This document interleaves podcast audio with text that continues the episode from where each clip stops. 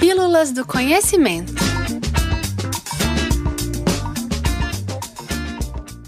Como o olho funciona?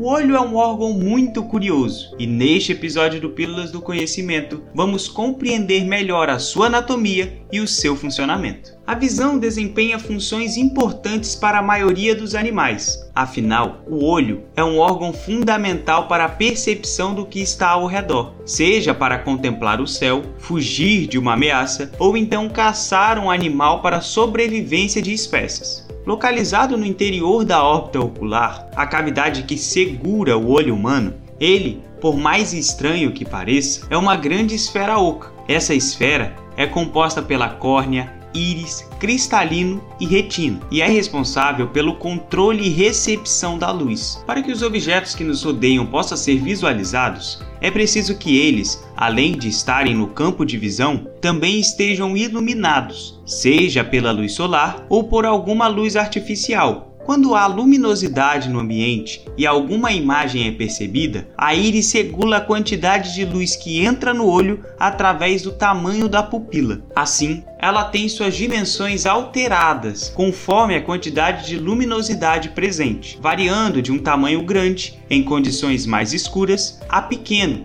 em condições mais claras. E não para por aí. A luz visível, depois de passar pela córnea e pela pupila, é desviada do seu caminho original pelo cristalino e chega até a retina. O cristalino, o cristalino, que é uma lente modificável, regula sua espessura para focar os raios de luz na retina. E o cérebro analisa e converte esses impulsos elétricos em imagem, que precisam ser invertidas. Mas você pode estar se perguntando: como assim? A imagem formada na retina está de cabeça para baixo. Isso porque ela é resultado do seguinte processo. O cristalino, uma lente biconvexa, interfere no caminho da luz e faz seus raios se aproximarem, tipo uma lupa. Então é formada uma imagem real e invertida do objeto, que fica localizada exatamente sobre a retina. Feito isso, Tal imagem é enviada para o cérebro pelo nervo óptico e, após várias trocas nervosas, ele decodifica a informação recebida e reinverte a imagem. Dessa forma, a visão está relacionada ao trabalho em conjunto de diversas partes do olho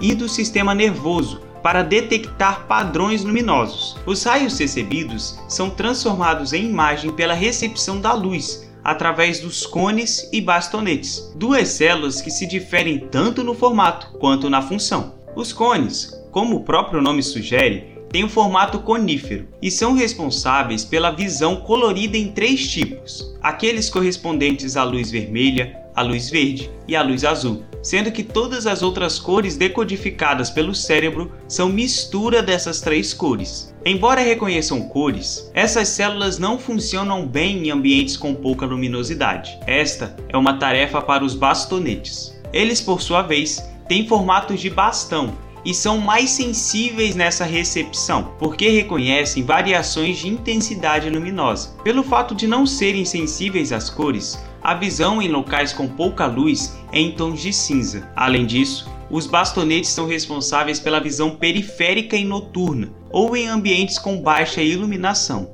O olho humano é capaz de reconhecer, quando em plenas condições, somente parte da informação da luz, essa que chamamos de luz visível. O outro espectro visível corresponde ao intervalo, que vai das cores violeta até o vermelho e compõe uma pequena parte do espectro da luz, também chamado de espectro eletromagnético ou radiação. Ele é composto por outros tipos de luzes, como as ondas de rádio, infravermelho, ultravioleta, raio-x e gama. Algumas víboras e serpentes, como as pitons, jiboias e jararacas, diferentemente dos humanos, possuem um mecanismo biológico que lê mais informações da radiação da luz porque também enxergam no infravermelho. Elas têm uma supervisão. Para conseguirem ler as ondas infravermelhas, esses animais possuem a fosseta loreal, um órgão separado do sistema visual, que é uma cavidade cheia de terminações nervosas sensíveis ao calor e que atuam como receptores de infravermelho, registram dor, e também detectam toque e temperatura. Ainda que a fosseta loreal seja separada do sistema visual, o conjunto de informações que elas coletam chega ao cérebro do animal junto às informações informações coletadas pelos olhos. Então, os mapas visual e infravermelho se combinam em um só.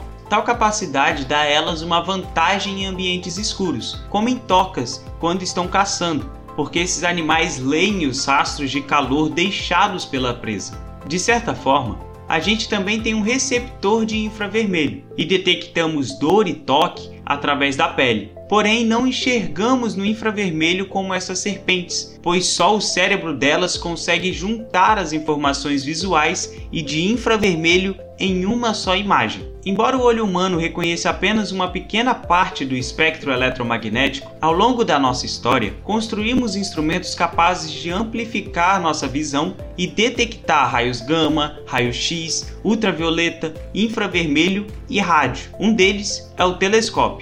Mas esse será um assunto para o próximo episódio aqui no Pílulas do Conhecimento.